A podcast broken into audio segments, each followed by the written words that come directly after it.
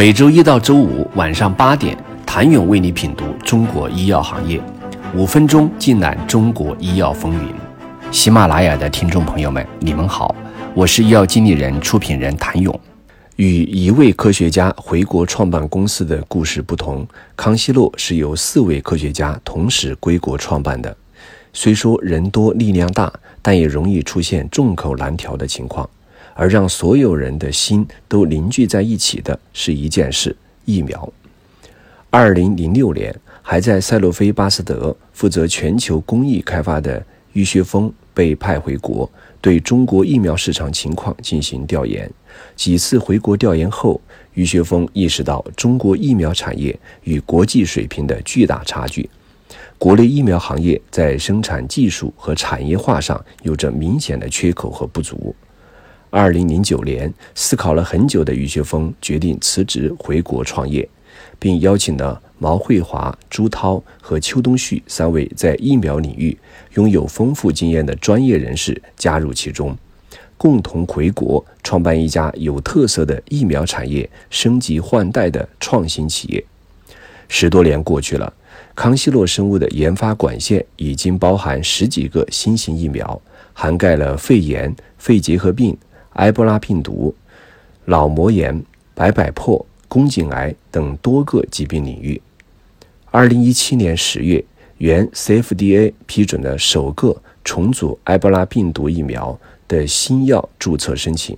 也正是这个疫苗的获批，让外界更多人知道了康希诺生物。二零二一年二月，国家药监局附条件批准了康希诺的重组新型冠状病毒疫苗注册申请。使得该疫苗成为首个获批的国产腺病毒载体新冠病毒疫苗。二零二一年六月，康希诺生物 A 群、C 群脑膜炎球菌多糖结合疫苗获批上市，这是继埃博拉疫苗、新冠疫苗之后，康希诺第三款上市的疫苗产品。康希诺在疫苗领域的收获，是其专且精策略成功的体现。天时地利人和对做药来说极为重要，同时做药又是一个技术壁垒极高的事情，必须要有硬件支持。基于对自身实力的估计，很多人选择了一个小而专领域或者一个有竞争力的产品，但却并不一定能发展为小而美。这时，创始人的战略眼光和做出的选择尤为重要。二零二一年四月。艾森医药迎来了久违的好消息，一家美国公司宣布将以满足条件，最高可达四点八八亿美元收购艾森。主要资产有其主要研发产品艾维汀尼、下一代 BTK 抑制剂、下一代 FLT 三抑制剂，一个小分子化合物库的发现平台，拥有 cGMP。产能高达五千公斤每年的原料药和五千万粒新药胶囊生物药基地，以及艾森的研究开发制造团队，这是艾森医药创始人徐晓用十一个月的努力带来的结果。二零二零年疫情肆虐时，徐晓独自奔波在圣地亚哥和杭州之间，为自己的心血艾维替尼及艾森寻找新出路。二零一零年，徐晓在杭州成立了艾森医药，并开始了一项三代 EGFR 靶向药艾维替尼的探索之旅。这一项目对标了现今最畅销的肺癌药泰瑞莎。刚开始，艾森的艾维替尼领跑国内的后来者们两三年的时间。